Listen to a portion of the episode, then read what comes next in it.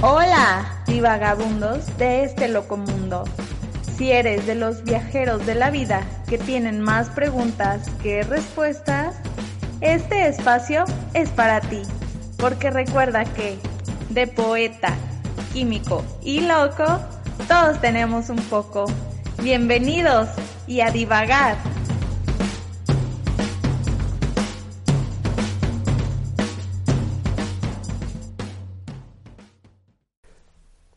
Sobre la falda tenía el libro abierto.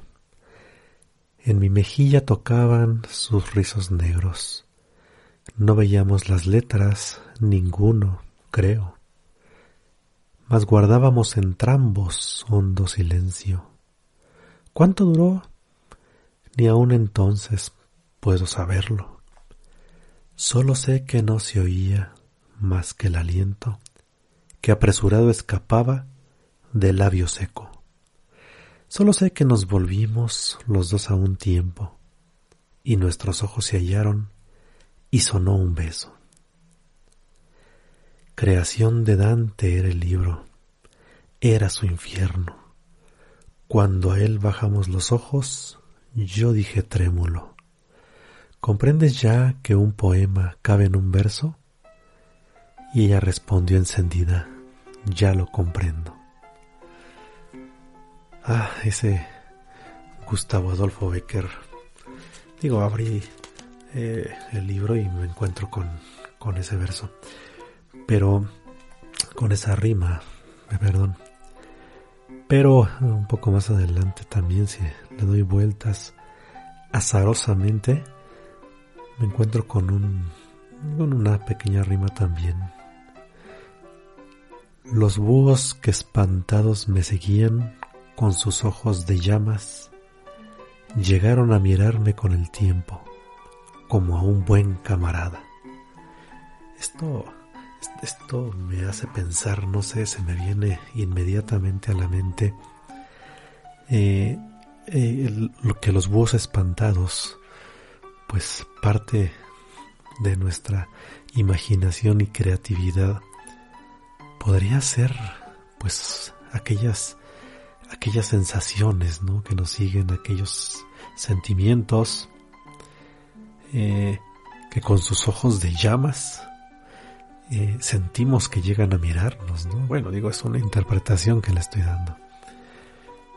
Las, las emociones eh, tienen, entre otras, entre los factores, además digo, de los factores psicológicos que van de la mano, pues factores moleculares.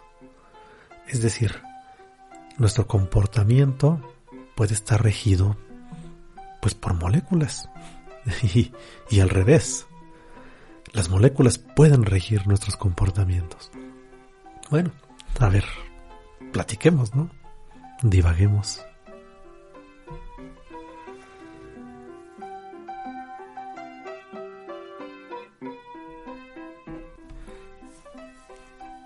Pues es una pregunta interesante que no, que, no siempre nos hacemos, sobre todo si no conceptualizamos el término molécula.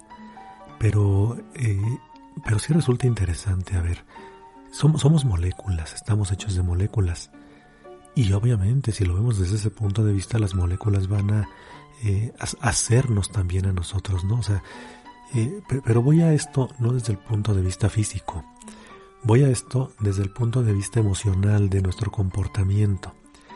Eh, eh, yo, yo tengo un comportamiento, digo, estoy, eh, no, no, voy a hablar de situaciones patológicas ni mucho menos, vamos a hablar de una situación normal. hablemos, por ejemplo, de un día que estamos de muy buen humor, estamos tranquilos. Hay algo que nos mantiene tranquilos, que nos mantiene de buen humor, tolerantes incluso. Hay días que no lo estamos tanto. Eh, dentro de esto obviamente influyen aspectos en el entorno, como por ejemplo que hayamos tenido un mal momento, que hayamos visto algo desagradable. Esto nos lleva entonces a alterar nuestra conducta. Pero es un mecanismo un tanto cuanto extraño si uno lo analiza porque mi, mi cerebro, es decir, mi organismo se mueve a partir de mi cerebro, ¿sale? A partir de mi mente. Y entonces un pensamiento me está haciendo que, mi organismo, que mi cuerpo tenga una respuesta hacia él. Puede ocurrir al revés, que mi mente responda, ya no digamos a mi cuerpo, sino que responda a un estímulo externo. No es tanto de extrañarse, a ver, no sé si me doy a entender bien, pero vamos a poner un ejemplo. Yo puedo decir, eh, hoy me desperté de buenas y tuve un acontecimiento que me puso de malas, ¿no? O al revés, vamos al revés, vamos a ser un poco más optimistas. Eh, yo me desperté de malas y tuve un acontecimiento que me puso de buenas, me puso feliz, me puso contento. Veamos que ese acontecimiento es algo subjetivo, es algo que incluso podríamos llamar irreal, al menos desde el punto de vista material. A lo mejor alguien me sonríe, pero esa sonrisa no entró a mi cuerpo, no hizo nada, o sea, yo la vi, yo la interpreté, y la interpretación que le di me hace sentir bien. El sentirme bien no es, una, no solamente una situación mental, sino que entran en juego muchas moléculas dentro de mi cuerpo que me dan esa sensación, porque no solamente me siento bien, también me siento ligero. Y si todos los días me estoy sintiendo bien, mi, cuerpo, mi organismo también se siente bien. Obviamente esto va a repercutir en mi salud. De esto hablaremos más adelante. Pero vamos a verlo así. Un acontecimiento que yo le podría llamar irreal, yo le podría llamar intangible, Puede ser una sonrisa, puede ser encontrar a alguien, puede ser recibir una buena noticia. Me hace sentir bien. Genero moléculas dentro de mi cuerpo que me dan sensación de sentirme bien. Ahora vamos a verlo desde un punto de vista eh, opuesto, ¿no? Vamos a contrastarlo. Esto querría decir que si yo, al ver una sonrisa bonita, de alguien a quien yo quiero mucho, o tuve la noticia de alguien a quien tenía muchos años que no sabía de esta persona y luego me entero que está bien, que es contenta, que es feliz y me siento mejor. Yo generé esas moléculas. No, fue consciente, ¿eh? tengo que aclarar, ay, dejen generar. No, no, no. Se dio de manera natural. Entonces quiere decir que si esas moléculas entran a mi organismo, también me van a permitir cambiar mi comportamiento. Definitivamente sí. Muchos fármacos entran dentro de este grupo, de los que si me lo administro, entonces me comporto de una manera diferente. No es lo más conveniente. Esto lo doy solamente como un antecedente que nos va a ser útil. ¿Por qué? Porque como sé que la molécula determinada, vamos a llamarle, digamos, adrenalina. Es más, aquí viene el ejemplo. Salgo a correr, voy a hacer ejercicio todas las mañanas. No, no soy, no lo hago es, hipotético, vaya, debería serlo, pero bueno, me declaro, me, declaro este incompetente eh, por muchas razones para hacerlo, no, no, no es cierto, este, no me declaro incompetente, más bien me declaro holgazán, pero bueno, no lo hago, es un caso meramente hipotético, digamos camino, hago otras cosas, ¿no? Correr no es lo mío, pero voy corriendo, y entonces de repente sale un perro de estos de los que andan ahí callejeando, y, y, lo espanté porque lo asusté. Él también tuvo su mecanismo. Lo espanto, él ladra y también me asusta a mí. Entonces en ese momento mi, mi oído percibe ondas sonoras. Fíjense qué interesante. Ondas sonoras que no formaban parte del estándar del momento, del rato. Es decir, yo voy corriendo y escucho las ondas sonoras, me estoy refiriendo al sonido, Estoy escuchando quizá pájaros en los árboles, estoy escuchando quizá los autos, quizá una motocicleta, quizá bicicletas, y muchos de estos forman parte de ese estándar, son de todos los días, son a todas horas. Y mi cerebro ya los captó, ya los tiene registrados, así como en su disco duro dice, esto es así, esto es y no pasa nada, con esto vives. El problema es cuando uno se sale de este estándar. Hay un sonido que se sale, el ladrido del perro, cercano al salirse, yo lo, yo lo puedo percibir dependiendo de la intensidad. Lo puedo percibir como algo peligroso. Que sí lo es, ¿no? O sea, digo, si un perro me ladra, evidentemente, cuando no lo esperaba, puede representar una mordedura. Y esto es algo que yo traigo dentro de mi programa, un programa que se ha hecho por miles y miles y miles de años, por millones de años dentro de nuestra evolución. Este programa responde claramente enviando un mensaje a mi cerebro. Brinca, corre, huye o paralízate. Pero le manda el mensaje, dice, haz algo, porque esto es peligro. por lo general respondemos corriendo o respondemos brincando. Pero ¿qué pasa? Que llega esa onda sonora, repito, se va a mi cerebro, mi cerebro lo interpreta, después de interpretarlo, manda una señal a través de todos mis nervios, eh, que se va por la médula espinal, salen allá más o menos por los riñones, sin entrar en tanto detalle fino, llegan a esa parte que está arribita de los riñones donde hay dos glándulas que se conocen como glándulas suprarrenales. Estas producen de manera inmediata un compuesto que se llama adrenalina. Esta adrenalina, además del cortisol, que esa la está produciendo ahorita hablamos de él, pero esta adrenalina, eh, y el cortisol no se produce ahí, ¿eh? el cortisol se produce en otra glándula, que es la glándula pineal, pero volvemos a eso. Esta adrenalina sale de estas glándulas, se va inmediatamente por el torrente sanguíneo, y a donde primero llega, porque está conectadísimo, es al corazón. El corazón, por lo tanto, empieza a latir más fuerte. El corazón es una bomba. En resumen, es una bomba que está pues, bombeando, obviamente, la sangre. Y lo hace con una finalidad, para llevar más sangre a todos los músculos, pero no se trata de llevar sangre, se trata de que la sangre lleve oxígeno. Y por lo tanto, este oxígeno llega a todos los músculos, a todas las células, porque lo voy a ocupar, lo voy a necesitar, ¿eh? voy a trabajar con él para echar un brinco, parece que no. Pero no solamente lleva oxígeno, también empieza a repartir eh, la adrenalina a los músculos y esto hace que los músculos se tensen. Si yo le pongo adrenalina directo a un músculo, lo va a tensar. Bueno, entonces al músculo le sirve para poder brincar, para poder correr. Y pego un brinco como no lo había hecho en mi vida, rapidísimo. O sea, en una cuestión de fracciones de segundo ocurrió todo ese proceso. Generalmente no nos sentamos a pensarlo, pero ocurre en una cuestión de nada. Si, si fuera un mecanismo diferente en el que yo analizara, como los humanos somos muy dados a jactarnos de que somos seres tan evolucionados y que y, hay quien dice todo lo analiza, bueno, pues aquí no, aquí respondemos, nuestro cerebro responde, afortunadamente. Eh, eh, como les comentaba, esto es un programa que se generó de muchísimo tiempo y gracias a él sobrevivimos. Si no lo tuviéramos, ¿Qué hubiera pasado con nuestros ancestros cuando se les apareciera un tigre de dientes de sable, ¿no? El famosísimo tigre de dientes. Siempre relacionamos esa época prehistórica. Eh, que, a los cavernícolas les salió un tigre de dientes de sable para atacarlos y nosotros a su vez comíamos mamuts, ¿no? O sea, eso es, eso es así como un hito, ¿no? Eso es, pero bueno. Entonces, eh, lo que sí es cierto es que gracias a eso sobrevivimos. Y es un mecanismo que persiste porque nos permite sobrevivir todavía después de miles y miles y miles de años de evolución. Entonces, en otras palabras, ese mecanismo, ese programa, yo lo tengo dentro de mi cerebro. Y la adrenalina existe por eso. Entonces, la adrenalina me hizo hacer una respuesta. Ahora se las voy a pintar al revés.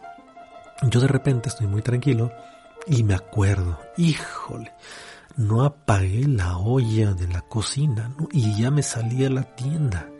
Entonces en ese momento se me sube la adrenalina. Se fijan, no hubo un perro que me ladrara. Hubo un recuerdo, ¿no? Hubo, hubo un mecanismo que sale de mí y me hace producir esa adrenalina. Entonces, los estímulos externos nos hacen producir compuestos, pero los estímulos internos también. O sea, basta un pensamiento que es tan abstracto como la sonrisa de otro que tengo enfrente, ¿no?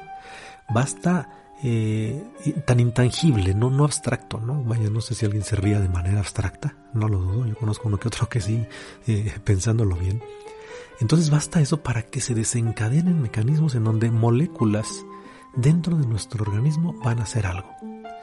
Bueno, pues eso es de lo que vamos a hablar. Hablemos de más moléculas que nos hacen tener un comportamiento o que nosotros las generamos teniendo un comportamiento.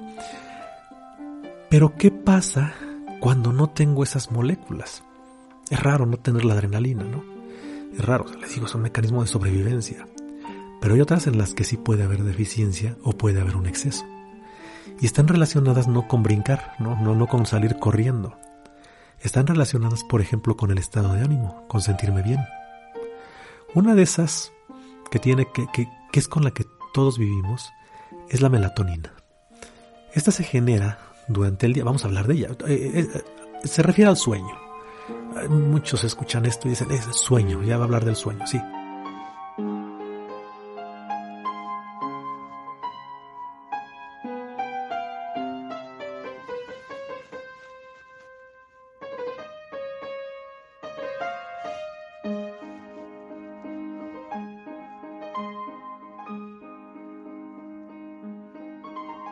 Pues bien, se trata justamente de la melatonina, la molécula que se va acumulando a lo largo del día, la vamos acumulando, acumulando, y en la noche ya tenemos una concentración suficiente como para que eh, en ausencia de luz, conste que no digo en oscuridad, no, bueno, es, al, caso es lo mismo, en ausencia de luz o en la oscuridad entra en acción y entonces nos produce sueño.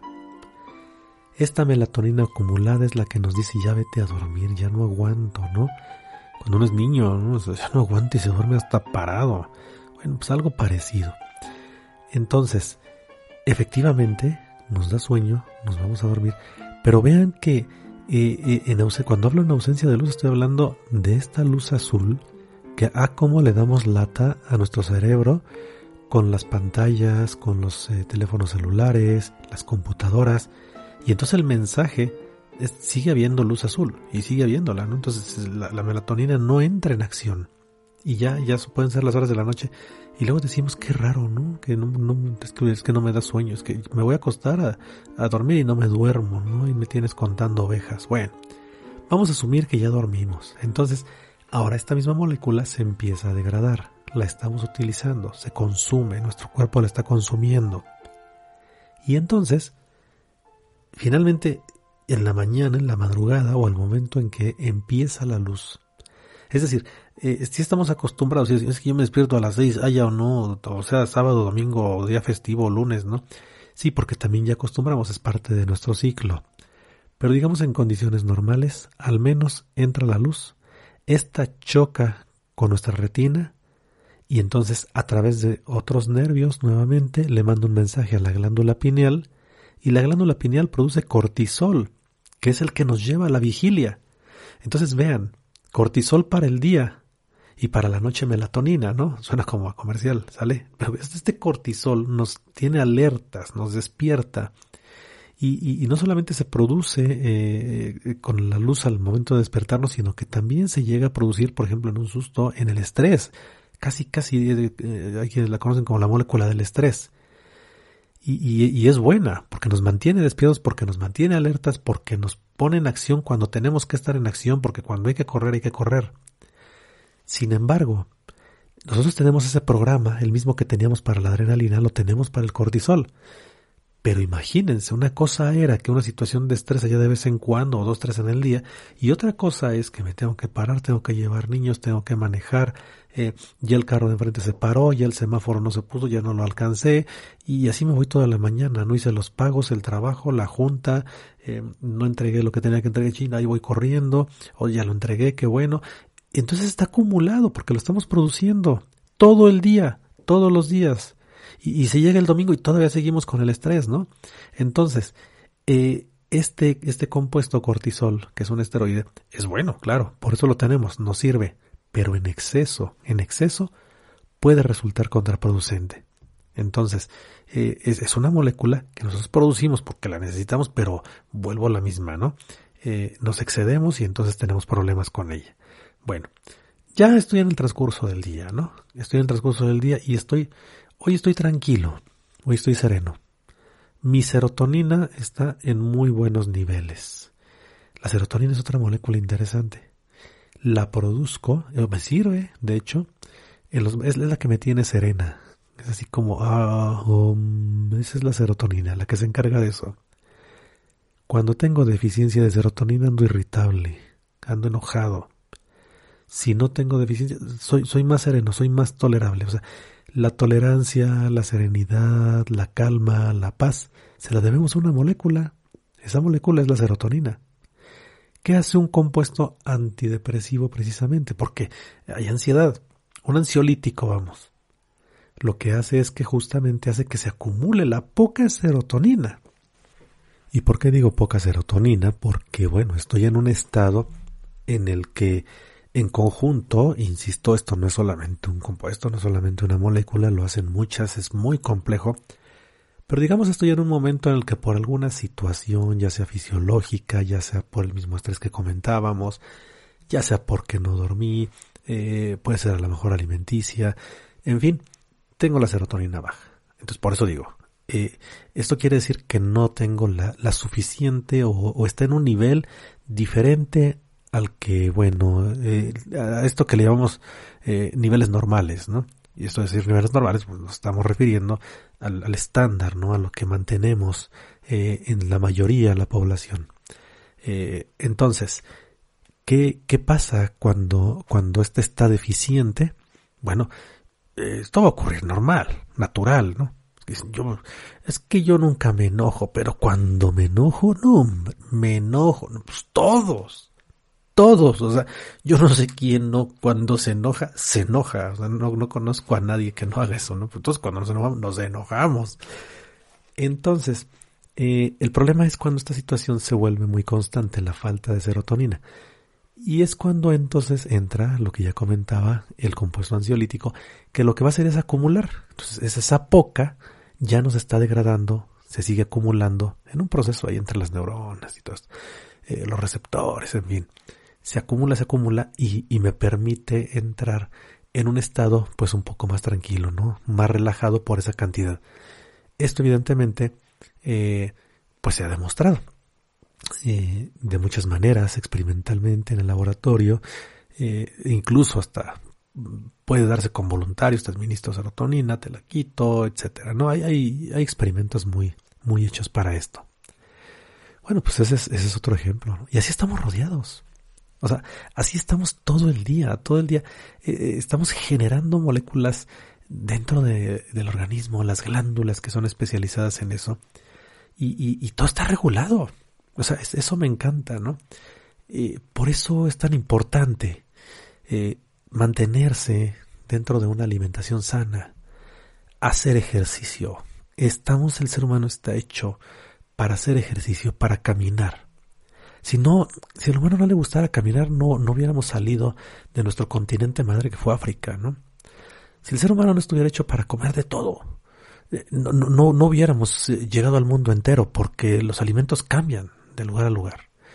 Eh, si no estuviéramos acostumbrados a dormir, si, si, si, el, si el sueño no fuera fundamental en tanto tiempo de evolución en la noche, pues entonces, digo, todo esto, todo esto eh, viene de miles de años.